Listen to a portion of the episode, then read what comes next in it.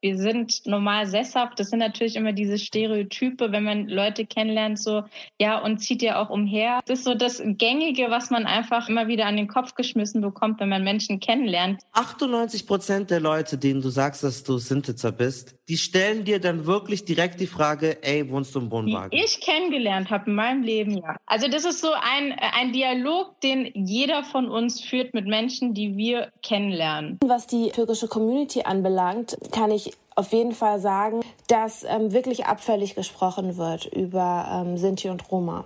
Auf der anderen Seite ist es so, dass in der Türkei gesellschaftlich zum Beispiel auf jeder Hochzeit Roma-Musik gespielt wird. Man sagt auch Roman Havası alle wissen, wie man dazu tanzt und kulturell gesehen wird es akzeptiert. Servus, Grüß Gott, hallo und herzlich willkommen, Salamu alaikum, Lacho Dives. Wir sind bei einer neuen Folge von der Kanakischen Welle. Kanakische Welle ist der Nummer eins Podcast zu Identität im Einwanderungsland Deutschland. Wir sind ein Angebot von Funk, das gehört zu ARD und ZDF. Die Leute, die sich jetzt schon auskennen oder die vielleicht SprachwissenschaftlerInnen sind, die haben schon rausgehört. Ich habe hier euch auch auf Romanesch gegrüßt, denn heute beschäftigen wir uns mit der Geschichte der deutschen Sinti und Roma. Vielen ist das nicht bewusst, dass auch hier unter dem NS-Regime ein Genozid an ihnen stattgefunden hat. Er wird auch genannt Poraimos. Poraimos, das ist auf Romanisch die Sprache der Sinti und Roma, das Verschlingen.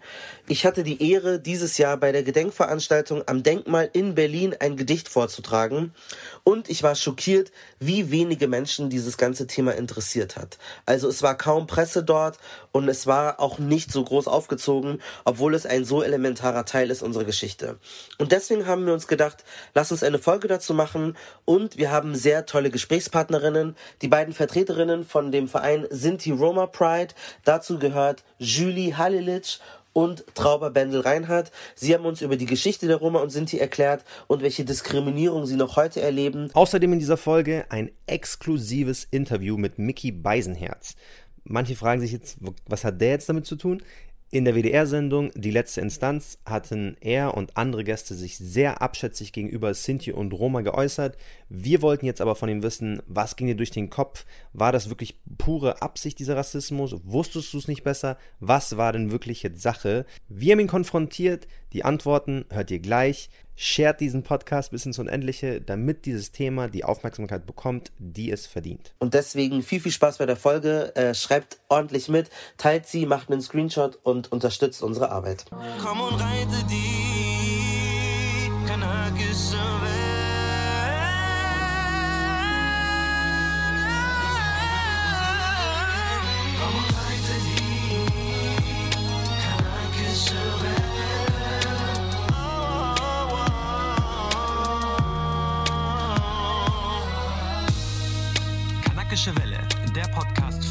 Marcel Nadim Aburakia und Malcolm Ohanwe.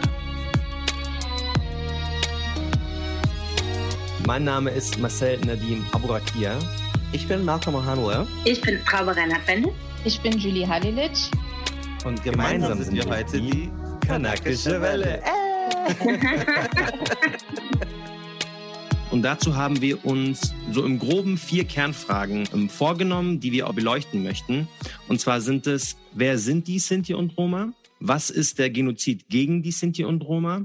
Wie rassistisch gegenüber Roma und Sinti sind denn auch migrantische Gruppen? Weil das auch ein wichtiger Teil ist. Und was muss geschehen für mehr Sichtbarkeit von Sinti und Roma? Das sind so die vier groben Punkte, die wir auf jeden Fall beleuchten möchten.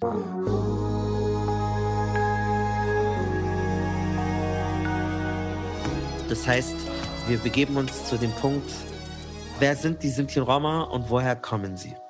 Also Sinti und Roma, wir sind ein Brudervolk. Wir stammen ursprünglich aus Indien ab, aus den verschiedenen Gebieten, einmal äh, dem Pakistan. Und Sinti, so sagt man der Legende nach, stammen aus dem Bereich des Plus Sint ab. Deswegen auch der Name Sinti. Vor etlichen Jahrtausenden sind dann, wir wissen nicht wirklich, warum sie gewandert sind, aber aus verschiedenen Gründen sind die dann über den Balkan nach Europa geflohen. Man sagt auch zum Teil, es wäre Krieg zu dieser Zeit gewesen. Dann haben sich die verschiedenen Familien oder Stämme auch in den verschiedenen Ländern niedergelassen.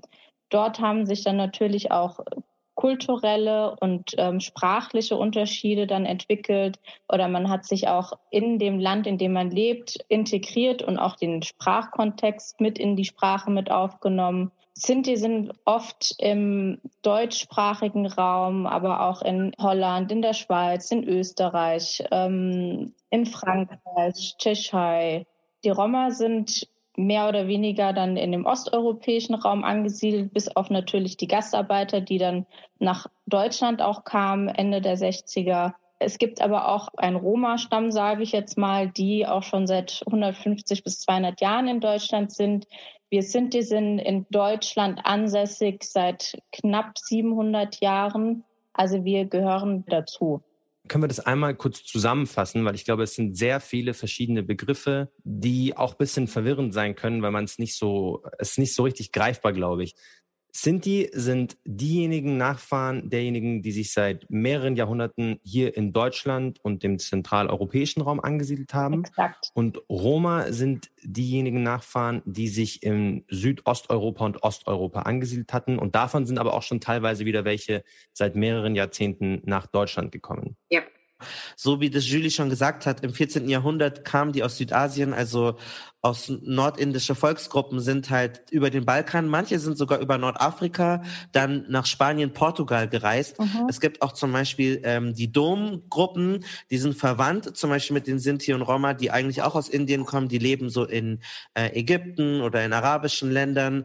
Das heißt, es sind ganz viele Geschwistervölker, weil in Spanien gibt es Calais, in Frankreich gibt es Manouche, dann gibt es noch andere Untergruppen, dann gibt es die Balkan-Ägypter im Kosovo. Also wir könnten jetzt 30 verschiedene Völker aufzählen und die würden auch wieder sagen, ja, das sind sogar noch mehr. mehr ja. ja. Und die würden dann auch wieder sagen, nein, ich bin doch nicht das und ich würde mich doch nicht da zusammenfassen und so.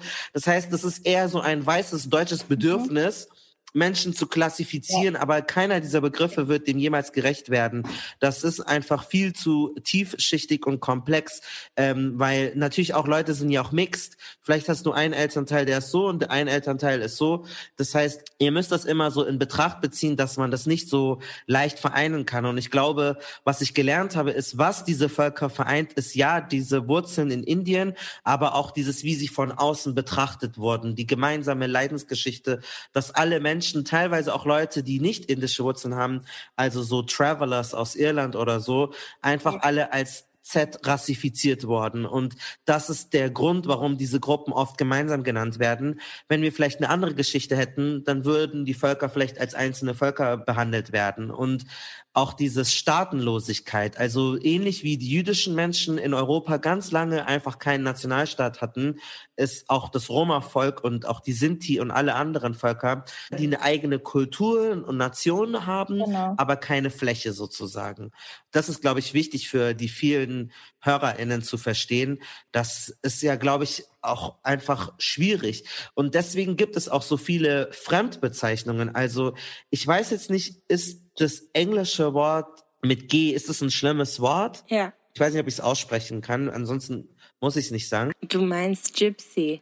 Ja, also ich möchte nochmal betonen, ich kann hier nur für mich persönlich sprechen. Ich kann hier jetzt nicht von der ganzen Community sprechen, aber für mich persönlich finde das Wort Gypsy deutlich weniger schlimm als das Z-Wort. Also das ist auf jeden Fall nicht so übergriffig. Es ist so umstritten, aber es ist jetzt nicht ja. so schlimm. Es ist wie farbiger, aber es ist nicht so schlimm. Es ist halt jetzt nicht super cool, aber es ist trotzdem deutlich besser als das Z-Wort. Genau, und diese Bezeichnung, die Trauber gerade genannt hat, die kommt daher, dass manche Leute dachten, das sind Ägypter und von Egyptian und deswegen ist es eine Außenbezeichnung, ein sogenanntes Exonym. Ein gutes Beispiel in Deutschland, wir nennen uns Deutsche, aber die anderen sagen German, aber wir sagen ja nicht German zu uns, sondern Deutsche. Und da muss man aber mitgehen, das ist nicht nur eine Fremdbezeichnung, sondern eine abwertende Bezeichnung. Und das ist sehr besonders an den Roma und Sinti, dass irgendwie jedes Land sich irgendwelche eigene Namen ausgedacht hat, weil sie nicht verstanden haben, hä, warum sind die braun, die sind dunkel, aber woher kommen die? Und daher kommen diese Begriffe. Und deswegen, wir haben die jetzt einmal genannt oder ihr wisst jetzt, von welcher Gruppe wir sprechen, aber es sind Sinti und Roma und noch viel mehr, ja. äh, die, die, denen wir nicht gerecht werden können. Also ich glaube schon, man ist dann verwirrt zu einem gewissen Maß, weil man sich denkt, okay, ist jetzt dieses englische Wort, ist das jetzt ein Synonym zu dem Z-Wort oder ist das einfach die englische Bezeichnung für diese Volksgruppe? Like, das weiß man in vielen Fällen ja auch nicht. Und weil es ja auch ganz verschiedene Untergruppen sind, weiß man auch gar nicht, okay, ist das jetzt zum Beispiel das G-Wort einfach nur eine sozusagen Volksbezeichnung für die Leute in England oder in, in UK? Und dann war es so, I don't even know. Und dann haben Merkel mich mal in der Vorbereitung gefragt, ja, kannst du eigentlich jetzt jemanden, der auch aus den Communities stammt? Und ich musste wirklich überlegen, ich musste wirklich, wirklich überlegen, weil ich mir das eigentlich nicht vorstellen konnte. Also meine Grundschule war sehr, also eigentlich einheitsdeutsch, aber wir hatten hier einen Türken, da war jemand aus dem Balkan und eine Person, Ronny hieß der. Und ich war dann so, Ronny, Ronny. Aber irgendwann mal ist dann wirklich rausgekommen, dass er, ich glaube, der der Sohn eines Sinto war und dann hat sich ganz viel so für mich ergeben, weil der ist in meinem Kopf immer so als ein Jude rumgeschwirrt, weil das, der war, hat auch selber immer so Witze darüber gemacht und er wäre doch ein Z. Und da war, glaube ich, für mich jetzt so das erste Mal, dass ich tatsächlich mich ein bisschen damit beschäftigt habe. Und danach muss ich aber auch sagen, kam sehr wenig. Also ich habe wirklich auch in der Schule ganz, ganz, ganz, ja. ganz, ganz wenig darüber gelernt. Genau. Und wenn überhaupt, dann nur in einem Kontext so eines Nebensatzes. Da wurde dann gesagt, ach ja, übrigens, es gab ja auch den Holocaust. Da gab es dann die sechs Millionen Juden und dann wurde, wurden auch viele Behinderte, also steht es im Geschichtsbuch, äh, Behinderte umgebracht. Und dann wurden auch Sinti und Roma umgebracht, wobei wahrscheinlich im Geschichtsbuch sogar das Z-Wort äh, drinstehen könnte. Und dann war es so, okay, ja, aber man hat nichts Inhaltliches eigentlich darüber gelernt. Und deswegen ist es für mich und ich glaube auch für viele, die, die da draußen zuhören, irgendwie ein unbeschriebenes Blatt, weil man sehr wenig weiß. Und das, was man weiß, ist sage ich jetzt mal, sind ganz viele Stereotypen, die da einfach draufgeschrieben wurden, Beleidigungsversuche irgendwie, die halt haften geblieben sind. Aber wir wissen sehr wenig über Sinti und Roma. Deswegen jetzt mal eine plumpe Frage. Wie leben denn Sinti und Roma in Deutschland, damit wir mal mit diesen Stereotypen aufräumen können? Ganz normal wie jeder andere auch. Also wir sind normal sesshaft. Das sind natürlich immer diese Stereotype, wenn man Leute kennenlernt, so, ja, und zieht ja auch umher. Ja, das ist so ein Prozent der Menschen. Der Rest fragt sich wirklich irgendwann so, und ihr zahlt ihr eigentlich Steuern? Das ist so das Gängige, was man einfach immer wieder an den Kopf geschmissen bekommt, wenn man Menschen kennenlernt. 98 Prozent ist das wirklich so dieser Kontext. 98 Prozent der Leute, denen du sagst, dass du Sintitzer bist, die stellen dir dann wirklich direkt die Frage, ey, wohnst du im Wohnwagen? Die ich kennengelernt habe in meinem Leben, ja. Oder äh, musst du Steuern zahlen? Also es ist wirklich so Das ist Standard. Also das ist so ein, ein Dialog, den jeder von uns führt mit Menschen, die wir kennenlernen. Das, was ich jetzt aus meiner Erfahrung heraus, aus meinen 32 Jahren, 98 Prozent definitiv. Vor allem, wenn du Leute kennenlernst, du schaltest halt irgendwann echt so in Autopiloten, weil du weißt irgendwie schon, was kommt. So, das läuft immer gleich ab. Die erste Frage ist ja, wie heißt du? Und dann kommt sofort, ja, und woher kommst du? Ja, aus Deutschland. Ja, nee, nee, nee, was bist du? Ja, Deutsche. In meinem Pass steht Deutsche, was bin ich? Dann sage ich, ich bin Sintetzer. Und dann kann man mit diesem Wort in der Regel ja nichts anfangen. Und wenn ich das dann gesagt habe, dann gucken die Leute dich erstmal mit großen Augen an und dann bist du ja gezwungen dazu, dich mit dieser Fremdbezeichnung selber zu beschreiben. Und wenn du das dann machst und dieses Wort eben sagst, dann siehst du wirklich, wie so die Kinnlade runterklappt du kannst den Leuten wirklich ansehen, wie du einfach so zwei Stufen nach unten gerutscht bist im Ansehen für die. Das wollte ich nämlich gerade fragen, Trauber. Also du musst ja immer wieder, um überhaupt zu erklären, wer du bist, erstmal diese Z-Schublade aufmachen. So. Mhm. Ja. Sonst wissen die Leute ja gar nicht mehr, wer du bist. Und selbst dann wissen sie es ja nicht, weil sie ja dann eigentlich nur mit Vorurteilen dir gegenübertreten. Also ich kann dazu eine kleine Anekdote aus dem Alltag erzählen. Mein Sohn ist sieben Jahre alt. Der war letztens auf dem Spielplatz und hat da ein paar Jungs kennengelernt und die haben gespielt. Und dann kommt halt die Frage so, ja, woher kommst denn du? Was bist denn du? Und dann sagt mein Sohn wirklich, ja, ursprünglich aus Indien. Und ich nur, ich war so voll, was? Oh mein Gott, warum sagt er das? Danach, als wir dann nach Hause sind, habe ich ihn dann gefragt, ich so, hey, wieso hast du nicht gesagt, dass du Sinto bist? Und dann guckt er mich an, zuckt mit den Schultern und sagt, ja Mama, dann hätte ich ja von mir selber das Z-Wort sagen müssen, dann hätten die das Z-Wort gesagt. Und das sind einfach die Lebensrealitäten unserer Kinder auch heute noch. Unsere Leute, auch die Älteren, die haben dann oftmals gesagt, sie sind Italiener, Aramäer, Spanier, weil sie sich vor dieser Haltung dann auch scheuen, dass die Leute dann ihnen so gegenübertreten. Ja, wir wollen da später nochmal genauer drauf eingehen. Es gibt ja sogar richtig dieses Konzept von Outing in Roma und Sinti Communities und ist der schon geoutet oder nicht oder ist der offen?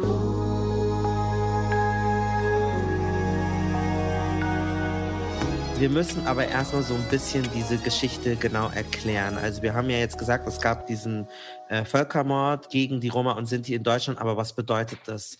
Marcel hat erzählt, das ist, was die meisten auch in der Schule lernen. Bei mir war es genauso. Wir lernen NS-Zeit, wir lernen, sechs Millionen Juden sind getötet worden, ähm, Holocaust, wir gehen in ein Konzentrationslager, wir lernen den Begriff Antisemitismus auch sehr früh und dann lernen wir, okay, aber auch asoziale, behinderte, homosexuelle und Z wurden auch getötet.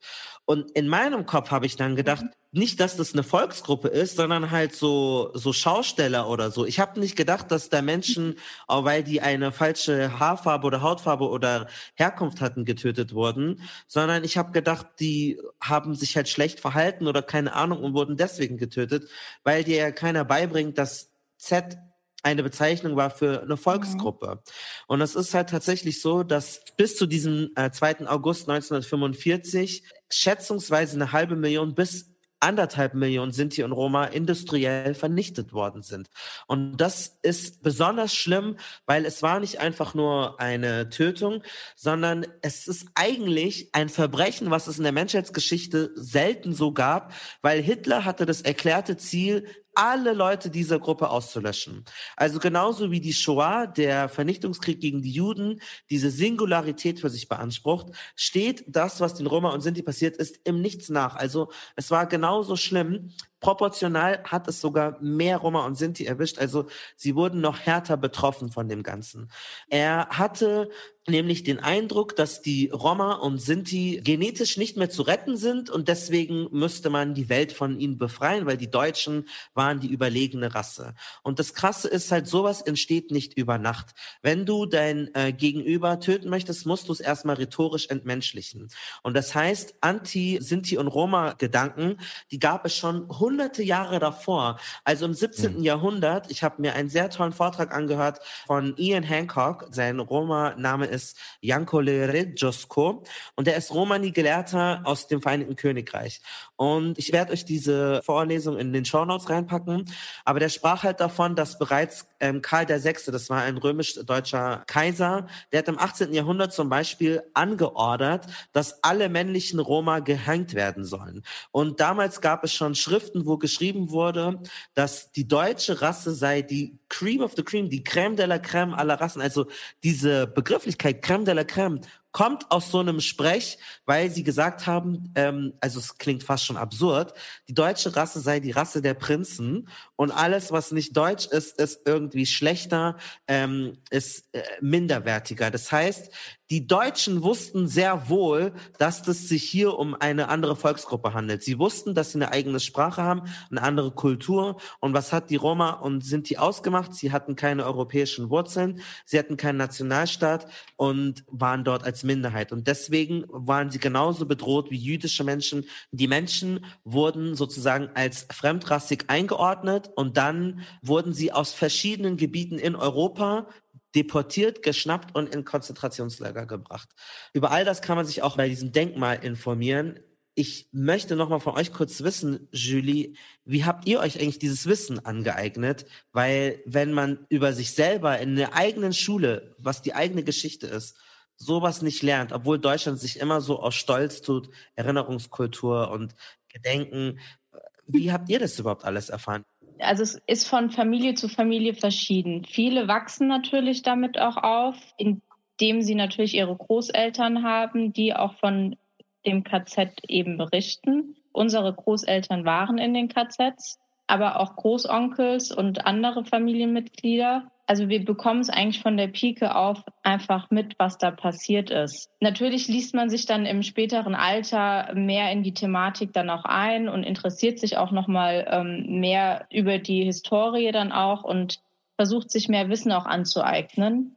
Aber ich sag mal, dieser Schmerz und das, was unsere Großeltern ähm, miterlebt haben, das wurde ja von Generation zu Generation weitergetragen, auch als Traumata. Also wir wir sind davon auch heute noch betroffen als die dritte Generation danach. Von daher, wir haben gar keinen anderen Ausweg gehabt oder gar keine andere Möglichkeit, als uns mit dieser Thematik auseinanderzusetzen diejenigen, die nach Europa gewandert sind, denen wurde verboten, sich in Zentraleuropa mhm. niederzulassen. Und dann war es so, ja, okay, ihr dürft aber auch nicht rumreisen, ihr dürft euch nicht niederlassen. Das heißt, ihnen wurde eigentlich schon ja, seit Jahrhunderten irgendwie verboten, sozusagen Teil Europas, Teil Deutschlands zu sein. Und dann sozusagen mündete das ja fast in dem Genozid. Wenn du jetzt mit deinen Großeltern sprichst, haben die dann auch wieder von ihren Generationen davor auch Geschichten, wie es dann davor war? Diese strukturelle Diskriminierung und Erfassung ja auch? Ist das Wissen, was weitergegeben wird? Ja, natürlich. Auf jeden Fall. Das ist was, das jede Familie hat bei uns. Also, wenn man sich wirklich mal damit auseinandersetzt. Man muss wissen, Sinti sind seit dem frühen 15. Jahrhundert in Deutschland. Also wir sind eigentlich länger in Deutschland als viele Deutsche. Aber man hat uns immer versucht auszuschließen und auszugrenzen. Das, äh, das geht über Generationen und Generationen zurück. Also es war so, dass unsere Leute zum Teil nicht in Städte rein durften damals. Unsere Menschen durften kein Eigentum besitzen, die durften kein Land haben. Deshalb waren die auch dazu gezwungen, eben umherzureisen. Wenn man detaillierter schaut, es gibt Berichte aus dem 18. Jahrhundert, da gab es sogenannte Heidejachten. Das waren Treibjagden auf Sinti und Roma. Da gibt es dann tatsächlich Dokumente, da liest du dann heute erlegt ein Wildschwein, zwei Füchse, ein Z-Kind und eine Z-Frau das waren Lebensrealitäten. Unsere Menschen waren vogelfrei, die konntest du umbringen, die konntest du aufknüpfen, dir ist nichts passiert. Es gab vereinzelte Sinti-Familien, die hatten Glück, weil unsere Musik so beliebt war, wurden die dann von Adligen zum Teil an den Hof geholt als Hofmusikanten. Die haben dann Schutzbriefe bekommen für ihre Familien. Aber das waren halt Ausnahmen. Und deswegen kann man wirklich sagen, die Situation hat sich nach und nach zugespitzt. Der Hass war immer da. Auch wenn man dann schaut auf die Weimarer Republik, da hat man eigentlich ja schon gesehen, wo das hingehen soll. Und als Hitler dann kam, dann war es irgendwie zum Teil so, dass man dachte, ja, die Leute haben sich die Hände gerieben und gesagt, so endlich kommt einer und äh, macht das, was wir eigentlich alle möchten, weil dieser Hass ist Jahrhunderte alt. Könnt ihr irgendwie erfassen, woran das liegt? Also warum warum weiß ich ganz viel über den Holocaust und die jüdische Geschichte mittlerweile, aber so wenig über Sinti und Roma-Geschichte? Vielleicht fangen wir mal damit an, dass ja der Holocaust oder der Völkermord an uns ja bis 1982 gar nicht anerkannt wurde als ein Völkermord. Also unsere Menschen, unsere Vorfahren, die wurden weiterhin verfolgt, auch nach ähm, den Konzentrationslagern, wie Sie wurden erfasst äh, in Landfahrerzentralen. Also man hat sie weiter verfolgt. Man hat sie weiter ausgegrenzt und ähm, nach der Befreiung wurden sie in Ghettos gepfercht am Rand der Städte, wo sie alleingelassen wurden in Baracken. Und ähm, da muss man sich erst mal rauskämpfen dann innerhalb von Jahrzehnten. Und man hat ihnen keine Möglichkeit gegeben, überhaupt sich wieder aufzubauen. Ich meine, es waren trotzdem auch Leute, die, es waren sogar Soldaten mit drunter. Also wir hatten Soldaten in, in unseren Familien. Wir waren ganz normale Nachbarn, Arbeitskollegen. Wir waren ganz normal integriert in Deutschland und sind von der Arbeitsstelle, von der Schule in die Konzentrationslager, sogar noch von der Front aus in die Konzentrationslager deportiert worden. Wie kann man überhaupt diesem Staat vertrauen? Also wie, wie geht das? Wie, also wie kann man so überhaupt ein Verhältnis zu dieser Gesellschaft aufbauen? Mhm. Da wird man doch mhm. dauerskeptisch. Das ist doch ein Trauma, was eure Verwandten weghaben müssen, weil man sich denkt, hä? Hä? Wie beschreiben das eure Verwandten? Oder wie ist so die Attitüde gegenüber diesem Staat, in dem man lebt? Ja, das hast du schon richtig erkannt. Man muss sich vorstellen, die Leute von uns, die eben in Zwangsarbeit waren oder auch die Menschen, die das KZ überlebt haben, die kamen nach Hause. Und zu Hause war Deutschland, Deutschland war Täterland. Da kamen aber eben nicht nur die Opfer nach Hause, da kamen auch die Nazis wieder nach Hause und die haben ihren alten Job gemacht. Die saßen wieder da, wo sie saßen oder haben sogar was Besseres machen dürfen, weil sie von Hitler gedient haben. Das waren die Lebensrealitäten. Und die Menschen kamen zurück hierher und haben den Nachbar gesehen und haben den Mischmann gesehen, der damals daran beteiligt war, sie wegzubringen. Und die Menschen waren alleine. Die waren alleine mit ihrem Schmerz, die waren allein mit ihrem Trauma. Und es ist nie eine Aufarbeitung passiert. Der Holocaust, vor allem auch der Holocaust an Sinti und Roma, wurde nie aufgearbeitet. Diese schwer traumatisierten Menschen haben nichts, nichts bekommen, nicht mal Wiedergutmachungszahlungen. Wenn die mal ausgezahlt wurden, dann waren es Peanuts. Die Menschen mussten sich von Grund auf neu aufbauen und das mit schwersten seelischen Wunden.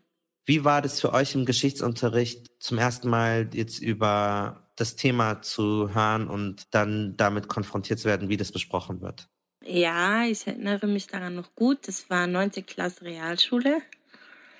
Ähm, der berühmt-berüchtigte Halbsatz kam auf und ich glaube, da ging es mir erstmal so wie euch, nur mit dem Background eben, dass ich das alles wusste. Und ich glaube, wir kamen irgendwann an allerletzter Stelle hinter den Geistlichen. Ich wollte eigentlich was dazu sagen. Ne? Ich habe mich dann gemeldet und habe dann eben gesagt, so hey, ähm, wie kann das sein, dass wir so an allerletzter Stelle stehen als Genozidopfer? So, was geht ab? Ihr wisst, ich bin Sintetzer. Ich würde gern wenigstens für die Klasse was machen. Ich hätte gern ein Referat gehalten oder so. Und dann kam halt ganz schnell von Lehrerseite, ja, nee, nee, nee, dafür hat man die Zeit nicht. Das geht nicht. War halt schon äh, wie ein Schlag ins Gesicht, ne? Und das alles spiegelt halt irgendwo auch einfach die Gesellschaft wieder. Dieses Thema ist unbequem und vielen unangenehm. Damit möchte man sich nicht befassen. Und es ist eben in den Schulen, die Teil dieser Gesellschaft sind, nicht anders. Und wenn du nicht wirklich einen Lehrer hast oder eine Lehrerin, die aus eigenem Antrieb da mehr machen möchten, weil es ihnen ein persönliches Anliegen ist, dann hast du ganz schlechte Karten, weil dieses Thema nicht einheitlich geregelt ist, weil Deutschland ist ja nichts auf Bundesebene verankert, was ähm, den Lehrplan angeht. Das ist alles Länderebene und den Lehrern wird da trotzdem sehr viel Spielraum gelassen. Und wenn du da jetzt nicht gerade jemanden hast, der super sensibilisiert ist, der macht das nicht. Und das ist einfach ein ganz großes Thema, wieso gerade wir jungen Aktivisten auch fordern, da muss mehr passieren. Es muss Lehrerfortbildung und Weiterbildung geben, die brauchen Workshops, die brauchen Materialien, die müssen sich das anhören und müssen verstehen, wieso es so unglaublich wichtig ist, das ihren Schülern auch näher zu bringen. Und zwar auf eine vernünftige und fachlich korrekte Art und Weise, weil unsere Zeitzeugen, die in die Schulen gehen und darüber aufklären und ihr Trauma nochmal und nochmal und nochmal äh, durchleben, damit das nicht mehr passiert, die sind nicht mehr so lange da. Und deshalb ist es eine große Verantwortung, die aber auch diese Gesellschaft zu tragen hat, wo, wo einfach was passieren muss für viele da draußen, die kennen wahrscheinlich nur das Z-Wort, die kennen den ganzen anderen Teil gar nicht. Mich würde jetzt von dir, Julie, interessieren, welche Begegnungen hast du denn mit der Bezeichnung selber schon gemacht? Wann hat das angefangen? Was hat das mit dir gemacht? Und wie gehst du damit um, wenn jemand dich so beleidigt? Also ich glaube, jeder von uns ist schon mit dem Z konfrontiert worden. Fängt bei mir an in der Schule, hatte ich mal in der Oberstufe eine Klassenkameradin, die hat dann irgendwie rum erzählt, ich würde ja als Z in einem asozialen Wohnwagen leben.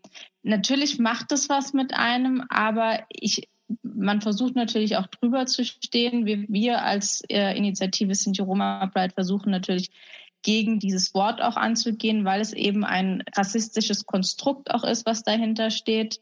Wir wollen aber auch aufklären und begegnen. Was wir natürlich sehr oft merken, dass gerade auf sozialen Medien die Leute ihren rassistischen Rott, sage ich jetzt mal, so unverschämt rausbringen können, wie sie es möchten. Und wir aber in dieser Sache dann auch gar keine Handhabe haben, weil wenn wir solche Sachen dann melden, wird das gar nicht mal von diesen sozialen Medien als rassistische Bezeichnung auch akzeptiert. Du schreibst dann sozusagen Instagram und sagst, ich wurde hier als Z-Wort beleidigt und dann sagt Instagram, sehe no. ich jetzt nicht als Beleidigung. Ja. Wow. Mhm. Oft treffe ich Leute, die haben einen Romno-Hintergrund oder Sinto-Hintergrund und die sagen das selber und ich korrigiere die nie, mhm. weil ich immer denke, so, wenn, wenn du das so selber sagst, okay, das ist ja auch fein. Also als Kind weiß man das, glaube ich, oft gar nicht. Man denkt einfach, ja, das bin ich halt. Und später hat man dann diesen Erfahrungsmoment so, oh Gott, halt, warte mal, ich bin ein Sinto oder ich bin ein Rom oder so. Wann hast du zum ersten Mal diesen Begriff gehört und was hast du dann damit gemacht und wie hast du dann gelernt, ich, ich lehne diesen Begriff ab? Mm, ich sag mal, bei uns war das sehr präsent, äh, dadurch, dass ja auch mein Großvater Bürgerrechtler der ersten Stunde war für unsere Rechte und er wirklich immer so derjenige war, der gesagt hat, ich bin ein stolzer Sinto und kein Z, ein Z bist du. Also das waren immer so seine Worte, äh, wenn jemand äh, ihm mit diesem Wort begegnet ist und deswegen war das schon sehr präsent und ich sag mal, meine Mutter selbst, die wollte auch, dass ich ähm, in der Grundschule jetzt nicht sage, dass ich eine Sintitzer bin, eben weil sie Angst hatte, dass ich dadurch benachteiligt werde.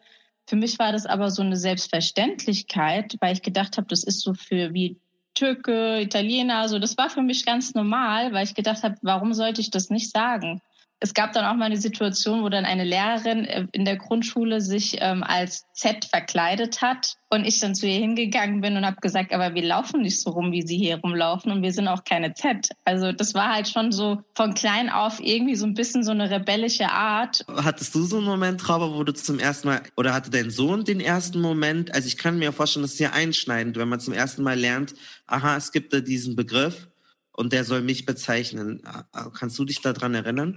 Für mich persönlich kann ich mich eigentlich gar nicht so richtig dran erinnern. Ich, ich muss ehrlich sagen, und es hört sich jetzt vielleicht auch so ein bisschen schräg an, aber ich hatte mit dem Z-Wort gar kein Problem in meinen jüngeren Jahren. Und das lag aber halt auch daran, dass das gar nie negativ behaftet war in meinem Umfeld. Also mein Freundeskreis als Kind war eigentlich sehr bunt und der eine war halt der Türke, der andere war Italiener, da war der Grieche, der Albaner und ich war halt die Z. Aber das war nicht negativ gemeint. Und so habe ich das in meinen jungen Jahren auch gehandhabt. Ich hatte damit gar kein Thema. Erst als ich dann mit 18, ähm, da habe ich neben der Schule auf dem Weihnachtsmarkt gejobbt und ich hatte immer die Montag- bis Freitagsschicht zwischen 9 und 14 Uhr. Ihr könnt euch denken, man macht da nicht den besten Umsatz.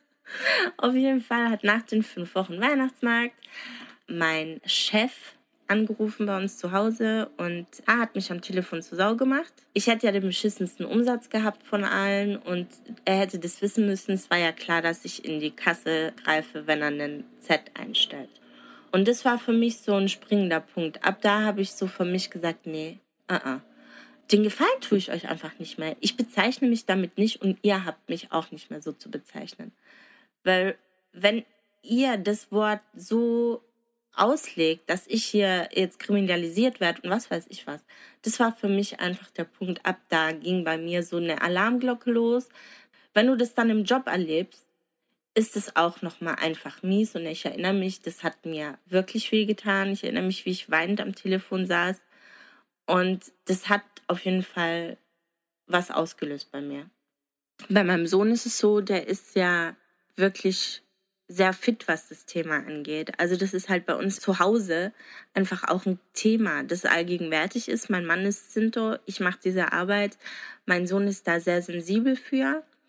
Das Einzige, was ihm bis jetzt passiert ist, war vor ein paar Wochen hat er ein Kinderprogramm angeschaut und da wurde dann halt einer von einem anderen Z genannt als Beleidigung und mein Sohn war total perplex. Der hat mich dann gerufen, Mama, Mama, wieso sagt er das so und wieso sagt er das so, als wäre das ein Ausdruck. Und der hat dann auch den Fernseher von selber ausgemacht. Und das sind halt Kleinigkeiten, ne? Du wirst im Alltag damit konfrontiert. Das sind einfach so Sachen. Wir wissen, das N-Wort kannst du nicht mehr droppen. Das geht nicht. Das macht man nicht. Aber mit uns ist es einfach immer noch so, ach ja, kann man schon machen, ist nicht so schlimm, wird sich schon keiner aufregen. Hi, ich bin Conchetta, deutsche Zinziza und bin Künstlerin. Das Z-Wort, oh, das ist eine lange Geschichte. Also ich finde das Wort ganz schlimm. Ich mag das Wort überhaupt nicht. Gerade auch wenn man halt die alten Daten mal so durchliest. Ich habe viel recherchiert für meine Familie. Das Ding ist, dass auch unser Name halt in Auschwitz geblieben ist, sage ich immer. Also unsere Familie wurde fast komplett ausradiert und ich betreibe so ein bisschen Familienforschung und da ist es halt immer richtig schlimm, das zu lesen. So, warum inhaftiert, weil Zigeuner, so oder ähm, primitive Lebensart, ja, und dann nebendran Zigeuner. Also ich finde das überhaupt nicht cool. Ist es für euch so, dass ähm, ihr sagt, wenn Betroffene das selber sagen, habt ihr kein Problem damit? Oder seid ihr an einem Punkt, dass ihr auch untereinander den Begriff nicht sagt? Also zum Beispiel, ich benutze das N-Wort schon manchmal gerne und ich lasse mich da nicht so gerne zensieren. Wenn ich sagen will, dann sage ich es einfach. Also ich würde mir da jetzt nicht anmaßen, jemandem zu sagen, er darf sich so selber nicht bezeichnen, um Gottes Willen das ist immer was anderes, wenn ein Mensch aus der Community oder mehrere Menschen aus der Community dieses Wort für sich nutzen. Das ist genauso wie wenn eine schwarze Person das N-Wort für sich nutzt. Weil das hat auch immer was von diesem, ja, wir nehmen Rassisten damit ja auch so ein Stück weit weg, dass sie uns damit wehtun können, so. Weil wir das als Empowerment irgendwo auch nutzen. Also das ist auf jeden Fall eine individuelle Entscheidung, die jeder Mensch für sich selber treffen muss. Was ich aber also wirklich problematisch finde, ist, wenn Menschen aus der Minderheit in der breiten Öffentlichkeit stehen und da dann öffentlich kundtun, dass das ganz in Ordnung ist und dass das eben der richtige Begriff wäre. Also das geht gar nicht, weil das ist einfach nur Bullshit. Ja, damit kommen wir auch zu unserem nächsten Punkt zwar äh, haben wir jetzt ganz viel über Deutschland gesprochen. Wir möchten aber ähm, auch über migrantische Communities sprechen. Und zwar unsere nächste Kernfrage. Wie rassistisch sind migrantische Communities gegenüber Sinti und Roma? Wir haben ja auch jetzt in den letzten Wochen und Monaten ganz oft von importierten Antisemitismus gehört, gelesen auf Twitter. Äh, da wird dann so getan, als ob jeglicher Antisemitismus, den es in Deutschland gäbe, äh, über vermeintlich muslimische Menschen importiert wurde, was natürlich völliger Humbug ist, denn schließlich ist das hier das Täterland und christlich weiße Deutsche haben eines der größten äh, Verbrechen an der Menschheit begangen äh, durch ihren Antisemitismus. Ich habe mich ein bisschen umgehört bei meinen Freunden, Arbeitskollegen, wie Sie denn Sinti und Roma kannten, welche Stereotypen Sie aus Ihrer Heimat oder aus Ihren Communities kennen. Ganz spannend ist auch, ähm, da ist eine dabei, die ist selber Pakistani und wir können ja mal reinhören, was sie gesagt hat, wie das bei ihr zu Hause bekannt ist. Based on what I've read and some of the things and impressions I've heard from people, the similarities between how South Asian people, or specifically people from India and Pakistan, look like is quite similar to how the Roma look like in terms of certain features and um, certain skin colors. So they associate the fact that they look like slum kids or kids who live in difficult neighborhoods in India or Pakistan. And the kind of prejudice is that they're they're not very you know they're not very educated or that they're not they don't have a lot of money they look very street and very slum um, but they're very talented what I find interesting is how in mainstream education there is hardly any mention um, because our history is so centered around uh, the British Empire and then the fall of it and then the partition, whatever, that there's hardly any mention of what happened before it. We like just go to the Mughal Empire empire and then we never go anywhere else. It's actually quite fascinating for me to see how um, people have talked about them in mainstream media. If you open a few articles, it's kind of like, yeah, they look like us, but ooh, they're so they're so mysterious.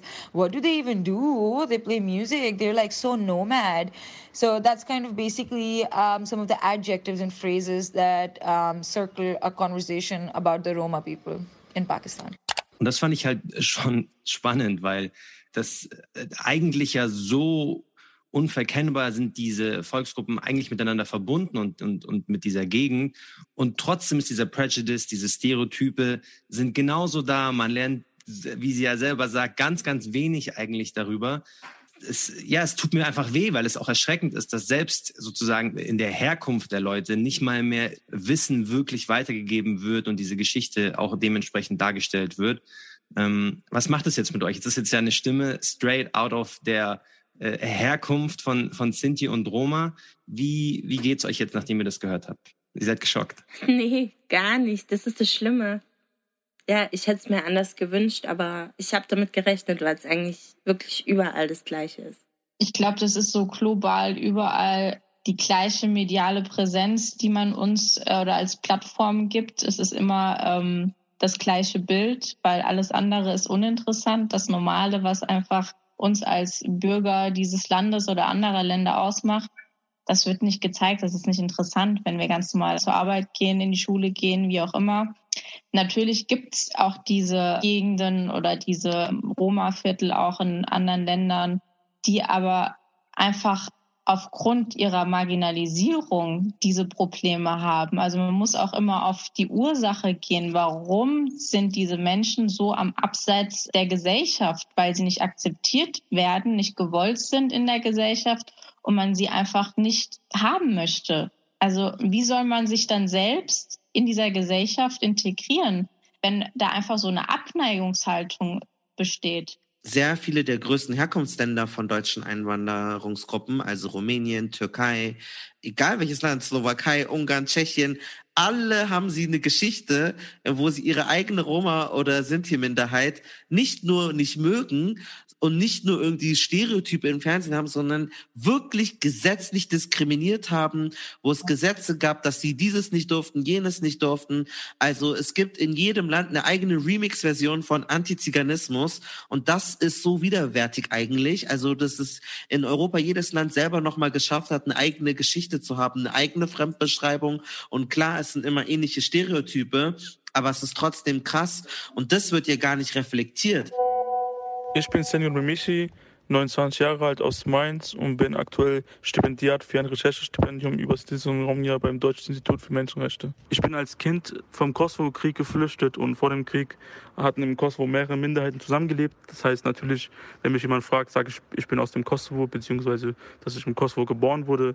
Aber jetzt viel mit Kosovo-Albanern habe ich nicht viel zu tun, vor allem da der ähm, Genozid, an den Romjan nicht aufgeklärt ist und nicht anerkannt wurde bisher, den es Ende der 90er gab. Vor allem, weil mein Vater im Kosovo Journalist war, gelten wir immer noch als politische Flüchtlinge quasi. Was heißt nicht Flüchtlinge quasi, wir gelten immer noch als politisch und wir können immer noch nicht zum Kosovo zurückreisen, um da Urlaub zu machen oder so. Ich bin Danilo Novakovic, ein Roma-Deutscher aus der schönen Stadt Nordheim in Südniedersachsen bin 25 Jahre alt und studiere Wirtschaftspädagogik und Politik in Göttingen. In äh, Jugoslawien ist es ähnlich wie in den Kosovo. Also ich bin äh, ja in Deutschland geboren und meine Eltern kommen von da. Ich habe acht Jahre lang in Serbien gelebt, aber es ist immer noch sehr schwierig, als Roma in Jugoslawien zu leben. In Deutschland äh, heißt es zwar, diese Länder wären sicher, aber für Roma ist es da nach wie vor gefährlich und es kann immer sein, dass man nicht sein normales Leben führen kann wegen der Diskriminierung und wegen der starken Ausgrenzung. Also dann sind ganz viele Gruppen, wie zum Beispiel türkische Gruppen, ganz schnell da drin zu sagen, hier Rassismus, da Rassismus, da Rassismus. Aber die haben auch ihren türkischen Begriff von Z. Ja, das C-Wort. Das C-Wort, genau. Wahrscheinlich kennt ihr das in vielen Sprachen so. Ja. Und das ist halt ein Trugschluss. Weißt du, ihr könntet in verschiedene Communities gehen und man ist sich immer noch nicht sicher. Mein Name ist Conchetta, ich bin 28, wohne in Darmstadt und bin Künstlerin. Um, nebenbei bin ich auch noch ähm, kaufmännische Mitarbeiterin. Das mache ich einfach, um mein Leben zu finanzieren und die Kunst einfach aus meiner Seele heraus. Als türkische Landsfrau mit Sinti-Genen, würde ich mal sagen, finde ich es sehr schwierig. Also ich fühle mich nicht wirklich ernst genommen von dieser Community. Das merke ich auch in vielen, vielen Hinsichten. Also auch wenn ich jemanden kennenlerne und sage, dass ich Türkin bin und eben zum Beispiel kein Türkisch spreche und dann noch sage, dass meine Mama Zintica ist, dann wird man halt direkt so als halbwertiger Mensch gesehen. Du merkst es direkt, wie die Menschen sich verändern, wie die so auf dich zugehen. Es ist ganz, ganz komisch. Das finde ich sehr, sehr, sehr schade. Es ist auch so, dass als meine Mama mit meinem Papa das erste Mal in der Türkei war, dass mein Vater gesagt, hier, ey, gib den Leuten erstmal Zeit, dich kennenzulernen, bevor du dich outest. Was auch sehr, sehr schwierig war. Also das ist nicht wirklich einfach und das finde ich sehr, sehr, sehr schade. Aber das hat nicht nur mit der türkischen Community zu tun, sondern ich habe das Gefühl, dass es eigentlich, dass wir, ich sag mal, wir Kanaken in Anführungszeichen, da alle ein bisschen mehr zusammenhalten sollten und gerade in der Community immer schwierig ist, weil es ist einfach so, dass eben dieses böse Wort der Zigeuner in den meisten anderen Kulturen direkt schlecht abgestempelt wird. Das ist dann eigentlich auch schon die Antwort, wie krass Antiziganismus unter Türken ist. Ich habe das in meiner eigenen arabischen Familie auch immer wieder gemerkt, wenn du jemand beleidigen willst oder sagen willst, da, da, da, dann ist das so ein Dings. Damit erwischen. Ja, willst du so rumlaufen wie da? Bist du ein, ich bin doch kein Z. Und das ist halt das Heftige. Diese Entmenschlichung ist schon so normal. Also die ist so tief drin in der Wurzel von vielen anderen Kulturen auch, dass ganz viele sich reflektieren müssen. Ich habe mit Sümeyye gesprochen, weil wir haben zusammen, sie ist eine Deutsch-Türkin, und wir haben zusammen einen Film gemacht über türkisch sprechende Roma in Bulgarien. Und sie hat alles ungefiltert gehört. Also auch, wie die Türken in Münchner Straßen über türkisch sprechende Roma denken. Weil was ihr vielleicht nicht wisst, wenn ihr in große türkische Restaurants geht, in Köln, in Darmstadt, in München, ganz viele Leute, die dort arbeiten, sind aus Bulgarien und Rumänien, sprechen türkisch, aber sind eigentlich Roma. Und die werden ausgebeutet nicht von Deutschen, sondern von Türken. Das sind Türken, die die zu einen Hungerlohn herholen und die ausbeuten und wie Dreck behandeln. Wir haben dort recherchiert und ich konnte ja alles nicht hören. Und Sümeyye hat mir dann Folgendes erzählt. Jedenfalls ist unter dieser Recherche uns klar geworden, dass der Umgang von Türkeistämmigen mit den Sinti und Roma, die sie beschäftigt haben, nicht besonders gut war. Sie haben ihnen zum einen schlechten Lohn gezahlt, zum anderen haben sie sie eben nur für prekäre Arbeiten benutzt, kann man wirklich sagen. Also die haben einfach Putzjobs gemacht, die haben zum Beispiel in Hotels irgendwelche Zimmer ähm, hergerichtet. Das war noch der gute Job, haben sie uns erzählt. Die schlimmsten Sachen waren eben auf dem Bau, wo sie teilweise auch ähm, große Steine schleppen mussten und auch einfach sehr, sehr lange gearbeitet haben. Und wenn sie sich beschwert haben und gesagt haben, hey, das geht nicht, es ist jetzt schon 10 Uhr abends, wir müssen jetzt auch mal irgendwann aufhören zu arbeiten, wurde denen eben gesagt, nee, ihr müsst jetzt so lange arbeiten, wie wir das wollen. Also im Prinzip waren es Lohnsklaven. Und das hat man denen aber auch ganz klar gemacht. Das ist zumindest die Erfahrung, die Recherche, die wir gemacht haben, dass die Romas extrem ausgebeutet wurden, arbeitstechnisch und menschlich von türkischen Unternehmerinnen. Ansonsten, was die türkische Community anbelangt, kann ich auf jeden Fall sagen, und das ist mir jetzt auch schon wieder aufgefallen, als ich in der Türkei für eine Reportage war, dass ähm, wirklich abfällig gesprochen wird über ähm, Sinti und Roma. Es gibt zum einen immer wieder Vorurteile, die total behaftet sind in der Community, in der Gesellschaft, in den Städten und auch auf dem Land. Es hat überhaupt keinen Unterschied gemacht. Es gab immer dieselben Vorurteile. Beispiel, ähm, die klauen, pass auf. Oder den gebe ich doch nicht meine Tochter. Mit denen gehen wir keine Verwandtschaftsverhältnisse ein. Das ist die eine Seite der Medaille. Auf der anderen Seite ist es so, dass in der Türkei gesellschaftlich zum Beispiel auf jeder Hochzeit Roma-Musik gespielt wird. Man sagt auch Roman Havası alle wissen, wie man dazu tanzt und kulturell gesehen wird es akzeptiert. Man spielt deren Musik. Es ist völlig gang und gäbe. Überall wird Roma-Musik auf jeder Hochzeit gespielt und das heißt eigentlich schon was. Also das ist die andere Seite der Medaille, dass irgendwie das akzeptiert wird. Und in Bulgarien haben wir auch gemerkt, dass die Bulgaren noch zusätzlich extreme Vorurteile hatten. Die Menschen haben geografisch außerhalb der Stadt gelebt. Die wurden in ein Ghetto im Prinzip abgeschoben, wo es keine Infrastruktur gibt, also wirklich überhaupt keine Infrastruktur, kein richtiges Wasser, keine Kanalisation und Strom, den sie sich selber irgendwo herbeziehen. Also nichts, was von der Stadt verwaltet wurde. Und ähm, durften auch aus diesem Ghetto zwar offiziell raus, aber sie wurden in der Stadt nicht wirklich akzeptiert. Das heißt, sobald sie versucht haben, in irgendein Café zu gehen oder wenn sie in ein Schwimmbad gehen wollten, dann wurden sie da wieder rausgeschmissen. Und wir haben auf jeden Fall selber auch, also ich habe es mit eigenen Augen gesehen, dass sie im Café ganz, ganz deutlich gemacht haben, dass sie da nicht willkommen sind, die Leute. Genauso hatten wir zum Beispiel auch Gespräche mit Bulgaren und ähm, egal wie aufgeklärt die am Anfang gewirkt haben auf uns, sie haben sich am Ende beschwert über Roma-Menschen oder haben eben super abfällig über sie geredet, rassistische Bemerkungen gemacht, teilweise versucht es genetisch uns zu argumentativ zu begründen, dass es eben so ist, dass aus denen sowieso nichts wird und ob wir denen dann einen Professor zeigen könnten von den Roma-Menschen, ob es einen Arzt gibt von denen und solche abfälligen Kommentare.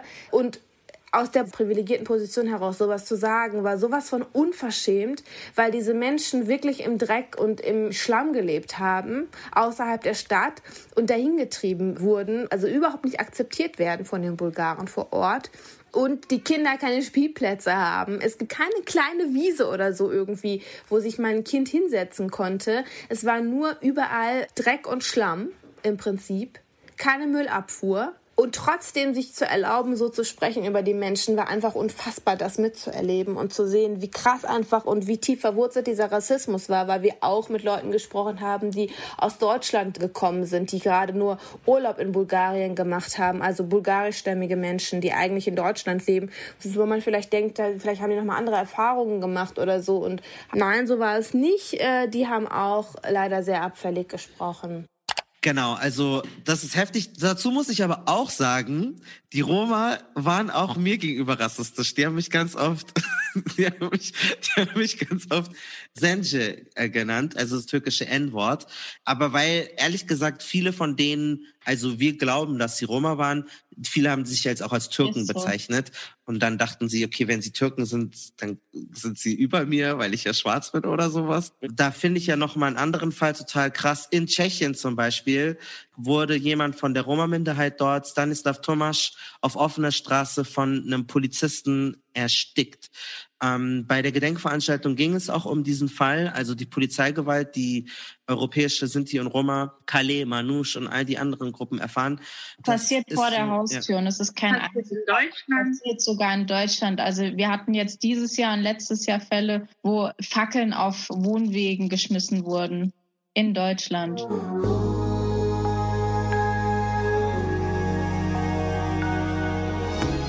Ich habe halt das Gefühl, also das Denkmal, wo wir gewesen sind, was ja das größte und wichtigste Denkmal ist für die Genozid in Roma und Sinti in Deutschland, da soll ja jetzt eine Baustelle gebaut werden, weil so eine U-Bahn-Unterführung oder so gemacht werden soll. Und dann stelle ich mir die Frage, wie wenig Respekt kannst du eigentlich vor einer Menschengruppe haben? So, also wie sehr kann man, also ich weiß, sorry, dass ich so hart sprach, aber das fühlt sich, kannst du mir gleich ins Gesicht kacken. Also was soll denn das? Also was, was soll das? Wie kann man da eine U-Bahn bitte, wie geht denn das bitte? Und ich stelle mir die Frage, was ist der Grund? Ich sage das jetzt mal irgendwie polemisch oder so, aber sind die Roma-Verbände zu weak oder so? Oder sind die da nicht stark genug oder feurig genug? Oder äh, warum ist die Lobby nicht? Wo bleiben die flammenden Reden? Also ich, ich bin ja nur Außenstehender, aber ich denke mir so, das geht doch nicht. Ja, also es gibt da was ganz Feines. Das ist das Aktionsbündnis zum Schutz unseres Mahnmals. Das heißt, das Denkmal bleibt.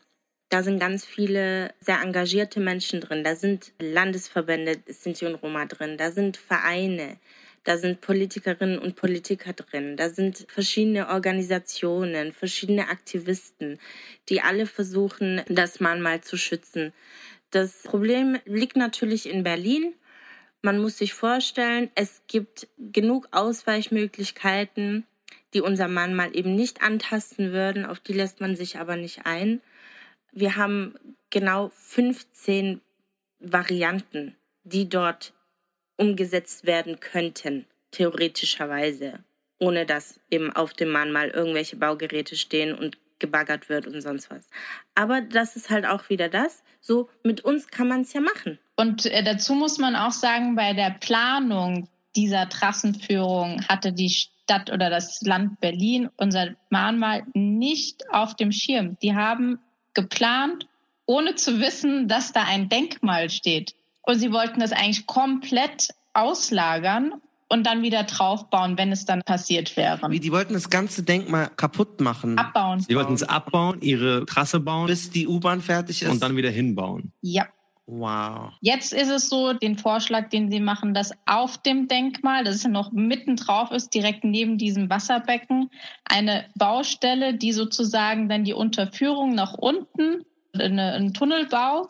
Das heißt, da ist eine riesen Baustelle mit Bauarbeitern, mit Schutt, mit Lärm. Wir wissen nicht, weil unter diesem Denkmal ist der Versorgungstunnel. Das heißt, es könnte natürlich auch sein, statisch, dass das dann auch einkracht. Diese Garantie hat uns keiner geben können. Die Bäume werden gefällt. Ja, nicht alle Bäume, aber einige. Ja. Ich muss es kurz beschreiben. Also das Denkmal ist so ein sehr flacher Brunnen und das ist so umrandet mit ganz vielen Bäumen. Es ist so eine kleine Kuhle, wo du dann hineingehen kannst und dann sind da auch Tafeln, wo Informationen stehen. Und auch das Gedicht, was ich vorgetragen habe, ist da auch in dem Denkmal eingraviert. Und das soll zu einer hässlichen Baustelle jetzt werden. Für Gott weiß wie lang, wenn es so man so ausgeht, wie lange der Flughafen gebraucht hat in Berlin. 2080. Macht nicht euer Problem zu unserem. Also das ist das einzige Denkmal, das für die ermordeten Sinti und Roma Europas steht. Und dass man da überhaupt das äh, in irgendeiner Weise zu überlegen, da eine Baustelle drauf zu machen, das funktioniert nicht und das ist Ja. nicht akzeptabel und indiskutabel. Es zeigt ja auch einfach, dass Mhm. diese, ähm, dieser Disrespect und dass das gesamtheitlich einfach nicht ernst genommen wird, was mit Sinti und Roma passiert ist. Ähm, das fasst sich ja eigentlich wieder in diesem Denkmal und ist ja sozusagen stellvertretend für die Geschichte und dass auch diese Geschichte einfach nicht respektiert wird, dass da so läppsch damit umgegangen wird. Ja, bauen wir mal weg, bauen wir mal wieder hin. Also man müsste und es soll jetzt nicht irgendwie äh, frivol klingen oder so, aber man müsste sich nur mal vorstellen, eines der großen äh, jüdischen Denkmäler würde jemand kommen und sagt, hey, guck mal, da machen wir jetzt Plane drüber, ganz viel Bauschutt, ganz viel Dreck und dann in, wir wissen noch nicht genau wie viel, 10, 15 Jahren, dann machen wir das wieder weg. Undenkbar. Das ist wirklich undenkbar. Es wäre auch ein weltweiter Skandal. Das zeigt halt auch ganz deutlich, dass es eben definitiv eine Opferhierarchie gibt. Viele wollen sowas nicht wahrhaben, aber es gibt eine Opferhierarchie und die spüren gerade wir sehr stark. Könnt ihr die einmal kurz beschreiben, diese Opferhierarchie, für jemanden, der sie jetzt nicht kennt? Naja, also ich sag mal so, wenn wir als Opfergruppe zu Gedenktagen, die generell zum Holocaust geführt werden, werden wir nie benannt. Es ist immer der Holocaust-Gedenktag an den Juden und es ist auch berechtigt, aber es schmerzt keinen, glaube ich, zu sagen, und der Sinti und Roma, der Behinderten und allen anderen auch, dass alle Opfergruppen genannt werden. Aber weil es, sage ich jetzt mal, die größte Opfergruppe ist, wird dann eben gesagt, nein, für euch ist kein Platz. Und das ist so für uns eine Opferhierarchie, weil unsere Toten damit einfach vergessen werden. Vielleicht erinnert ihr euch noch an diese rassistische Sendung Die letzte Instanz. Diese hat sich dadurch ausgezeichnet, dass vier oder fünf, ich weiß nicht, weiße Menschen über Rassismus gesprochen haben und die haben dann entschieden, ja, darf man noch äh, das N-Wort sagen und darf man das sagen? Und dann haben die alle gesagt, ja klar, ist doch scheißegal. Die haben sich sogar lustig gemacht über den Zentralrat der Sinti und Roma. Weiße unter sich, die sehr unkritisch und jovial über diskriminierende Sprache reden. So geschehen in dieser Folge der Sendung Die letzte Instanz. So äußert sich beispielsweise die Schauspielerin Janine Kunze über die Antidiskriminierungsarbeit des Zentralrates Deutscher Sinti und Roma. Da sitzen wahrscheinlich zwei, drei Leute, ich sage das jetzt echt mal so lapidar dahin, die haben vielleicht auch nichts Besseres zu tun und fangen damit so in meiner Welt Quatsch an. Es tut mir leid, ich möchte auch niemandem zu nahe treten, aber ich finde es nervig. Zwei der Diskussionsteilnehmer, Miki Beisenherz und Janine Kunze, haben sich heute für ihren Auftritt entschuldigt. Und haben denen so unterstellt, haben die nichts Besseres zu tun, als sich darüber Gedanken zu machen. Und da war ich echt schockiert, mit welcher Respektlosigkeit man umgeht in einem Land, das so eine Geschichte hat. Also das war für mich unvorstellbar, weil das war auch beim Westdeutschen Rundfunk, das war jetzt nicht RTL 2 oder so. Also und das fand ich heftig. Und dann ist halt eine ganz große Diskussion und Debatte entstanden. Ich habe auch Mickey Beisenherz damals sogar zu dem ganzen Thema interviewt und konfrontiert. Wir haben damals das ganze Interview niemals ausgestrahlt, weil es aus verschiedenen Gründen nicht mehr dazu kam. Aber ich habe da Stellung von ihm geholt. Die anderen drei waren ja der Meinung, das ist alles nicht so schlimm. Und Zitat, wir haben uns da nie bei was gedacht. So ein Prinzip wie bei so einer schiefgelaufenen Familienfeier, wo man der Einzige ist, der ab und zu, wenn er alle am Tisch schon irgendwie so ein bisschen Unsinn erzählen, noch derjenige ist, der ab und zu mal sagt, ja, aber schaut mal. Und irgendwann sagst du, ach komm, sei es drum. So, und das ist natürlich falsch. Der Fehler war grundsätzlich schon mal die eigene Hybris zu denken, man kann sich überall hinsetzen und zu jedem Thema was sagen, um dann irgendwann festzustellen, nee, das geht einfach nicht. Also es ist auch ein Zeichen von Arroganz, ganz klar. Warum Du hast du das kriegst- damals nicht verstanden, aber sagst, dass du es jetzt verstanden hast? Also das ist jetzt nicht so lange her. Habt ihr jetzt Genau. irgendjemand was beigebracht oder? Das waren halt andere Dinge, die in der Situation, als ich drin saß, überwogen haben. So, ich weiß nicht, ob du das nachvollziehen kannst. Dann ist zum Beispiel eine Sendung, in der sitzt Thomas Gottschalk. So, Thomas Gottschalk, Held meiner Kindheit. Das ist der Grund, warum ich gesagt habe, ja, da gehe ich hin. Ist doch toll, endlich mal mit Thomas Gottschalk in einer Sendung sitzen und sich über die Themen äh, des Lebens unterhalten. Und dann denkst du, ja komm, ich setze mich da hin, unterhalte mich mit Gottschalk, toll. Und plötzlich findest du dich in einer solchen Sendung wieder. Die Sendung begrüßt es ja auch, dass man sich mal widerspricht, dass man mal eine andere Meinung hat. Und das Klar. ist keine gute Ausrede, weil du hättest ja genau den Raum gehabt, um jetzt zu brillieren und mal äh, wie eine anderen Standpunkt Völlig. zu vertreten. Total. Das ist ja, genau, das ist ja auch die Kritik, die ich an mich selber richte. Die Gelegenheit war ja da. Nur weil man Leute ausreden lässt, heißt es ja nicht, dass man in dem Moment, wo man dann die Redezeit hat, da wäre ja die Gelegenheit gewesen zu sagen, ja, jetzt pass mal auf, der Satz ist Quatsch, der Satz ist Quatsch, der Satz ist Quatsch. Aber das in heißt, in dem Moment Situation hast du schon gemerkt, oh, es ist vielleicht nicht ganz mein Thema, aber ehrlich gesagt, es ist eine geile Chance. Ich kann neben Thomas Gottschalk sitzen. Why not? Warum soll ich es nicht? und die Selbstüberschätzung zu glauben, ich könnte über das Thema fundiert mitreden. Und das Also ist das heißt, in eine Fehleinschätzung. Zugetraut, dass du wertvolle Beiträge zu alltagsrassistischer Sprache liefern könntest. Genau, genau. Das war, das war meine Fehleinschätzung. Was völlig wahr ist, ist, dass ich unterschiedliche Wahrnehmungen habe oder hatte für die Dringlichkeit bestimmter Themen. Ja. Nehmen wir zum Beispiel das N-Wort. Das sind Dinge, von denen ich auch im Rahmen dieser Sendung viel deutlicher gesagt hätte, dass ich das beschissen finde, dass ich das beschissen finde.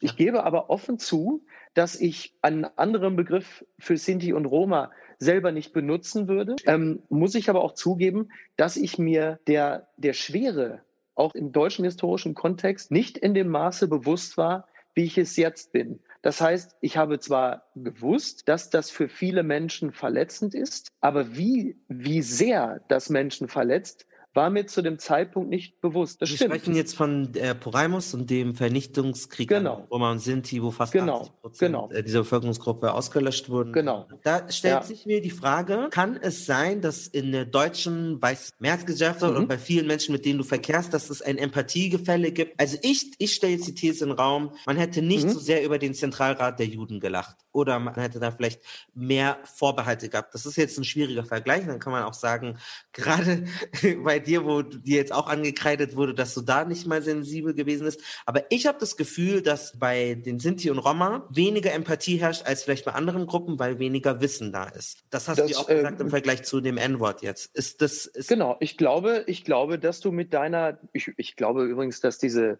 also ich glaube, dass diese Vermutung von dir an der Wahrheit jetzt nicht ganz so weit vorbeizielt. Ich, ich glaube, ich glaube, der Begriff Empathiegefälle trifft es in diesem Zusammenhang sehr gut, weil natürlich die Intensität der geschichtlichen Auseinandersetzung auch in der Öffentlichkeit anders ist. Hm. Das ist mit Sicherheit so. Alleine was zum Beispiel Gedenk- oder Jahrestage angeht, herrscht ja auch in Deutschland eine andere Kultur, auch eine andere Gedenkkultur. Und ich in meiner Argumentationsschwäche in der Sendung war der, war der, der lebende Beweis. Ein bisschen gegenreden, aber nicht ausreichend. Miki, danke für deine Zeit. Ich hoffe, das geht noch weiter, weil du Ja. bist ja ein starker Mensch und eine starke Persönlichkeit und das wurmt dich bestimmt Ja. auch sehr. Schönen Abend wünsche ich noch. Danke Ähm, dir für die Einladung. Genau.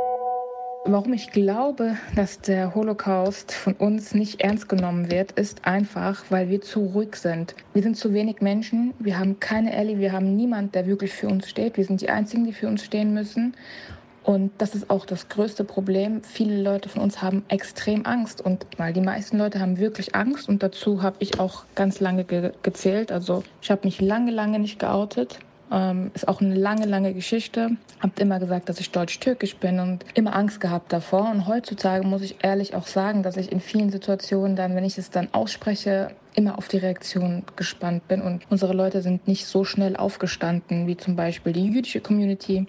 Da waren sie auch viel mehr. Bei uns, man muss halt auch in der Relation sehen, dass wir zwar weniger waren, die umgekommen sind jetzt im Holocaust etc. Dafür waren wir aber davor schon weniger. Das heißt, wir wurden fast komplett ausradiert und das bisschen, was übrig geblieben hat, war halt so extrem traumatisiert, dass es auch weitergegeben wurde.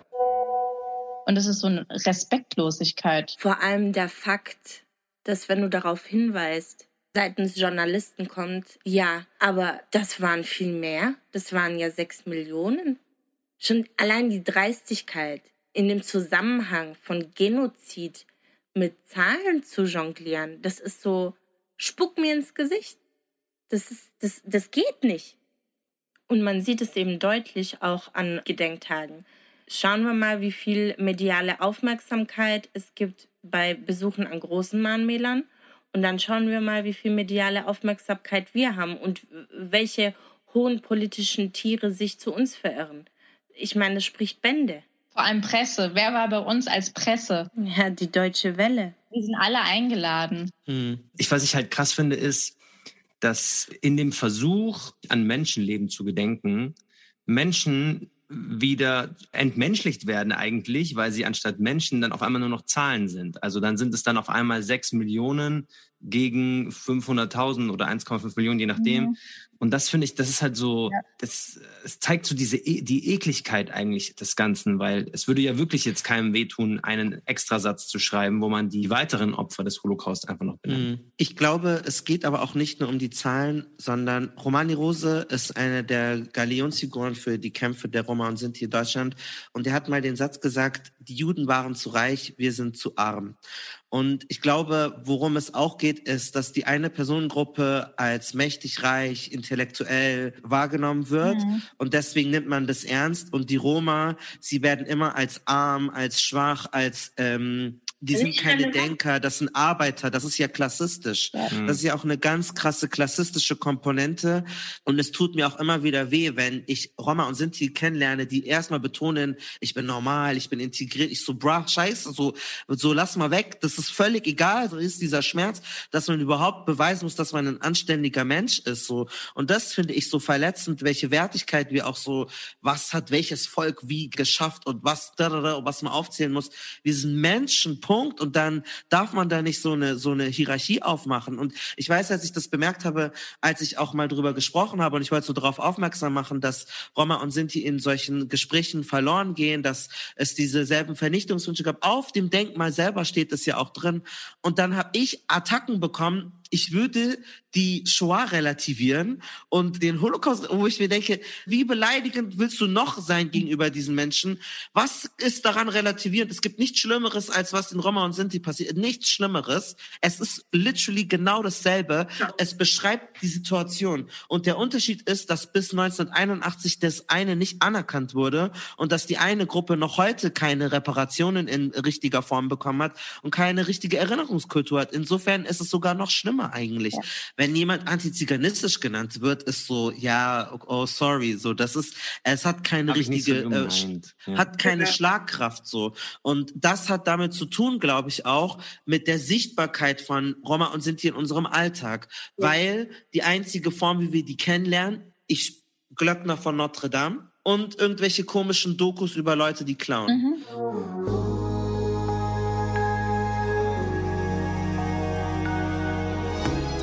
Und wie willst du dann diese Menschen als vollwertige Menschen sehen, wenn es nicht mal bei gute Zeiten, schlechte Zeiten eine Synthesa gibt, die irgendwie äh, sagt, Lacho, äh, wie sagt man, sorry, Lacho, wie bist zu ihrer Mama am Morgen oder so. Weißt du, nur Brötchen macht und so Kleinigkeiten. Ja. Und da wollte ich einfach, ich habe mich ja auch mit euch drüber unterhalten. Alle Roma und Sinti, die ich kennenlerne, die freuen sich, oh mein Gott, Miss Platinum ist eine Romney. Jede Kleinigkeit ist so wie so eine riesen Celebration. Ja. Oh mein Gott, hast du das schon mitbekommen? so, weil man sich so mit Krümeln zufrieden geben muss muss. So, also wie fühlt es sich an, dass man nicht mal für solche Kleinigkeiten irgendwie dabei ist? Na, das ist auf jeden Fall super frustrierend. Das ist auch ein super großes Thema in der Community selber.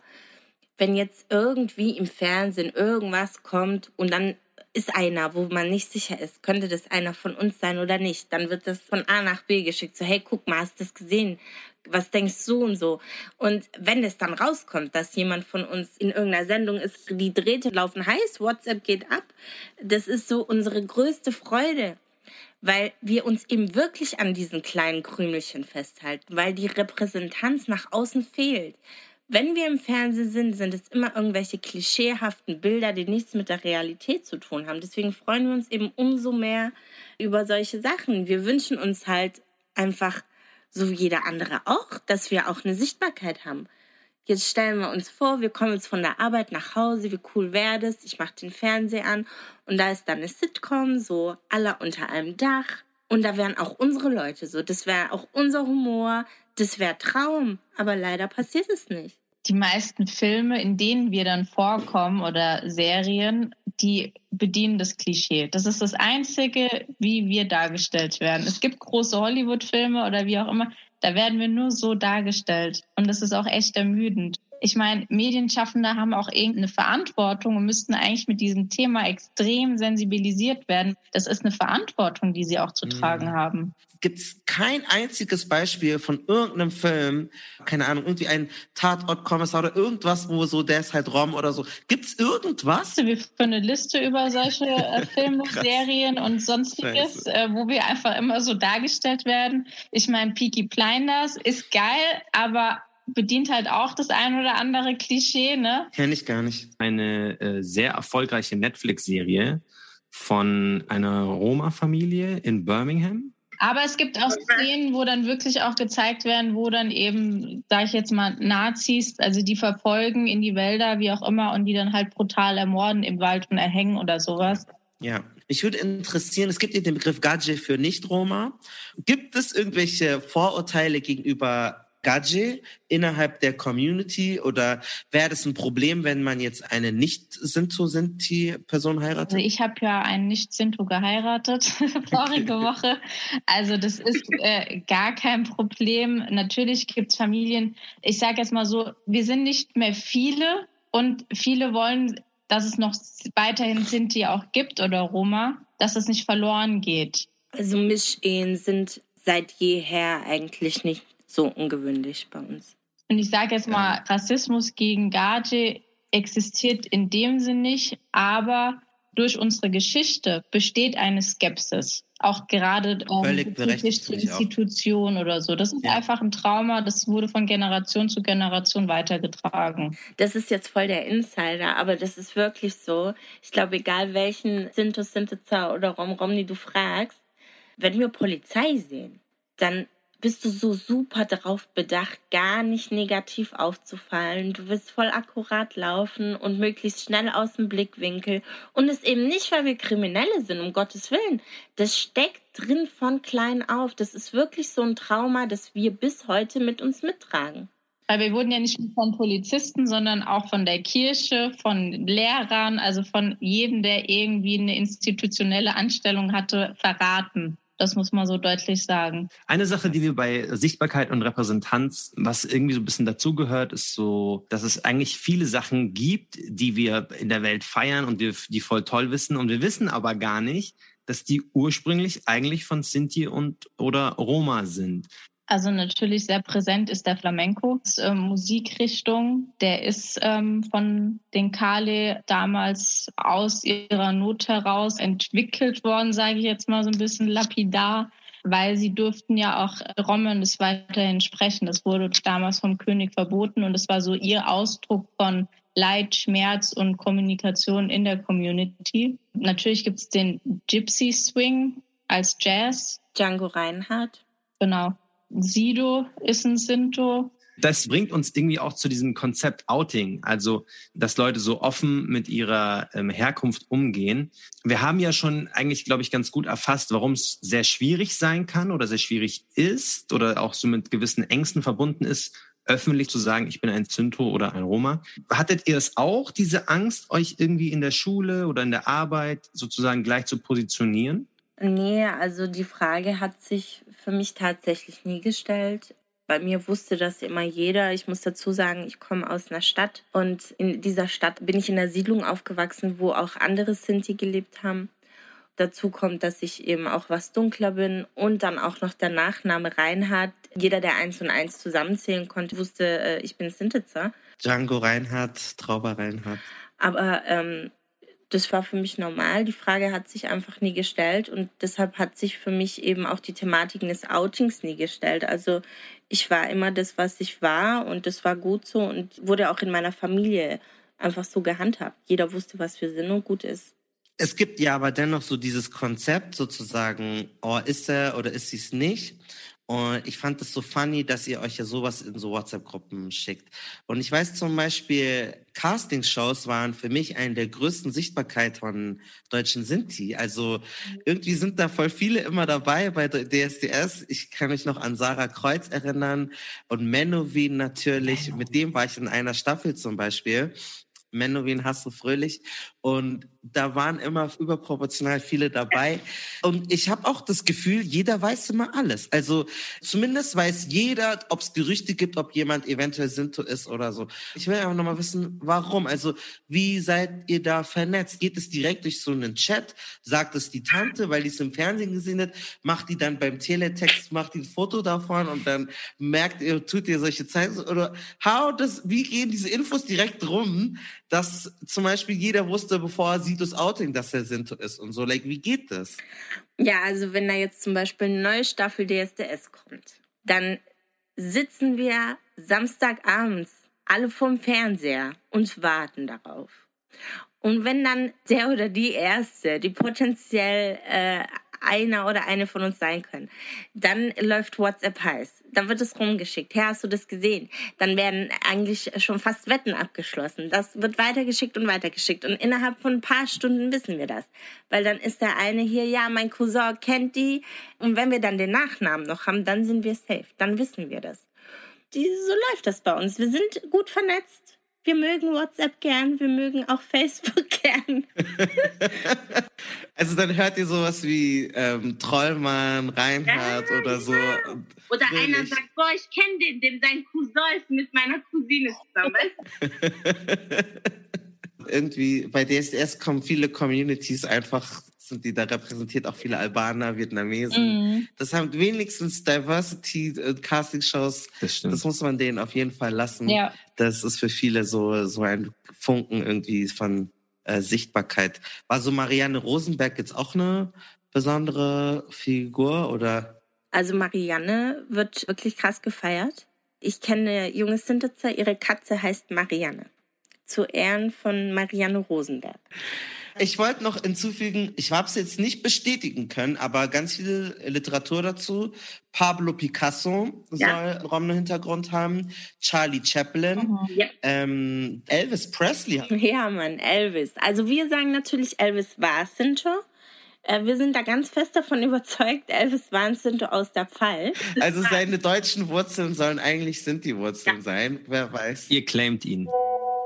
Die spanische Schauspielerin Alba Flores die bei Haus des Geldes die Rolle Nairobi spielt, ist eine spanische Romney. Die Eigenbezeichnung dort ist Calais. Bei den Batman-Comics gibt es noch den Robin, der auch ein spanischer Rom ist. Und es gibt natürlich viele mehr. Nur leider ist da die mediale Aufmerksamkeit nicht so groß. Und der Begriff Lollipop ist sozusagen, kommt von roter Apfel in Romanisch genau. und ist äh, sozusagen auch aus der Community dieses Konzept. Und Magneto von Marvel ist ursprünglich auch ein Sinto gewesen und äh, später Jude geworden, aber seine Frau ist eine Romney. Und das Kind ist dann sozusagen beides. Jetzt habt ihr nochmal Crashkurs in so Popkultur. Ich glaube, ich spreche für alle wirklich, alle Leute, die da draußen sind, wenn ihr Fernsehrollen schreibt oder so, lasst doch genau die Rolle und macht einfach noch erst Sinto oder so. Genau. Lasst ihn ein paar Worte sagen, im besten Fall noch ein paar Original, die diesen Background haben, einstellen. Fändet ihr das schlimm, wenn jetzt jemand eine Rolle spielt und selber diesen Background nicht hat, aber trotzdem eine gute Rolle spielt? Oder habt ihr das Gefühl, das muss dann auch jemand aus der Community sein? Es wäre natürlich wünschenswert, dass es jemand aus der Community äh, macht. Es wäre aber auch nicht schlimm, wenn es jemand spielt, der nicht der Community angehört. Dann aber nur, wenn er nicht unsere Sprache spricht. Genau, das ist unser Hinweis an alle ARD und ZDF-KollegInnen, die uns vielleicht hören und die vielleicht tolle Serien gestalten. Ich muss auch noch mal loswerden ich habe echt schreckliche Erfahrungen gemacht in Redaktionen, wenn ich über dieses Thema sprechen wollte. Also mir wurde alles Mögliche gesagt, ja und da da da. Ich will jetzt alles gar nicht erzählen, aber es ist echt schwierig. Deswegen ähm, kämpft euch durch, wenn ihr JournalistInnen seid oder wenn ihr in die Medien wollt und ihr habt diesen Hintergrund, dann schreibt uns und wir versuchen euch irgendwie zu connecten, euch zu helfen. Also mir persönlich ist das auch immer ein Anliegen, da mehr Vielfalt irgendwie reinzubekommen. Dann äh, gibt es mehr Leute, die sich dafür einsetzen und ich glaube, man denkt, man unterschätzt auch immer so so Popkultur und so. Aber ich glaube, du lernst auch mehr über Leute, du lernst auch mehr Menschen zu respektieren, wenn du sie einfach in einer Zeichentrickserie siehst oder im Film. Und dann passieren auch solche Dinge, glaube ich, auch nicht wie die Baustelle oder so. Weil du schon als Kind gelernt hast, ah, das sind doch, ah ja, das sind doch die, die sprechen diese Sprache und so. Es normalisiert einfach. Wenn du aufwächst und du musst nicht diese Menschen immer so in irgendeiner Sonderrolle betrachten und das Einzige, was du von denen kennst, ist, die ziehen mit Wohnwägen durch Europa und sind Schausteller und jonglieren. Natürlich bist du dann ganz anders vorbelastet, als wenn du einfach sagst, ja, so wie halt jede andere Serie gibt es da halt einen Deutschen, einen Italiener, einen Türken und halt jemanden, der irgendwie Roma ist Mhm. oder Sinto. Ähm, mir hat das sehr viele ähm, Fragezeichen auf jeden Fall aufgeklärt. Vielen, vielen Dank, dass ihr hier bei uns wart, euch unseren Fragen gestellt habt, ähm, mit uns noch mal ein bisschen so durch die Geschichte seid, über eure Schulzeit gesprochen habt, dieses Denkmal erwähnt habt. Wir möchten es natürlich noch mal sagen, wenn irgendwer vom Berliner Senat oder äh, Berliner Politiker hier zuhört, das kann gut sein, dann hört den Damen zu. Ihr habt jetzt gerade mitbekommen, dass es nicht Lapidar ist, mit so einem Denkmal so umzugehen, sondern ähm, ja einfach den nötigen Respekt mitbringen. Da gibt es genug und die Geschichte ist, ist hässlich genug gewesen. Man muss nicht weiter so damit umgehen und so wenig ja, Sensibilität zeigen und Disrespect overall. Deswegen nochmal vielen, vielen Dank. Wir lassen euch beiden jeweils das Schlusswort. Ähm, Julie, wenn du noch irgendwie zwei, drei Sätze hast, die du auf jeden Fall loswerden möchtest, dann ist jetzt deine Chance. Ja, vielen Dank an euch, dass ihr uns eingeladen habt, uns auch die Möglichkeit gebt, äh, auf eurer Plattform darüber zu sprechen, was uns bewegt, wie unsere Familiengeschichten sind, wie Sinti und Roma in der Gesellschaft wahrgenommen werden, wie wir uns wünschen, wahrgenommen zu werden. Bezüglich des Mahnmals vielleicht auch noch ein kleiner Hinweis. Wir haben auch eine Petition, die wir gerne auch aufrufen äh, zu unterschreiben, die für den Erhalt des Mahnmals steht. Da würden wir uns freuen, auch noch ein paar Unterschriften zu bekommen. Und wir freuen uns weiterhin auch mit euch in Kontakt zu bleiben. Und vielen Dank für eure Unterstützung, auch in allen Bereichen. Und gemeinsam können wir da auf jeden Fall was bewegen. Danke euch. Was heißt Danke und hört diese Folge auf abgebrochen. Danke. Cool, dann macht das. Kurz überlegst, ob ich versuchen soll, aber dann. Wie sagt man einfach Danke und Tschüss auf ähm, Romanisch? Ja, Bagramen. Bagramen. Bakramen. Ich danke dir. So, das ist so in einem Wort. Und was ist so Ciao? Mach's gut. So, Die Gamen. Wir sehen uns. Wow. oh Gott, vergessen. auf jeden Fall, wenn euch diese Folge gefallen hat, dann teilt sie, folgt Ja. uns auf Instagram, schreibt uns gerne euer Feedback. Wir sind super gespannt. Wir sind ein Podcast von Funk, das gehört zu ARD und ZDF und wir hören uns beim nächsten Mal. Ciao. Ciao.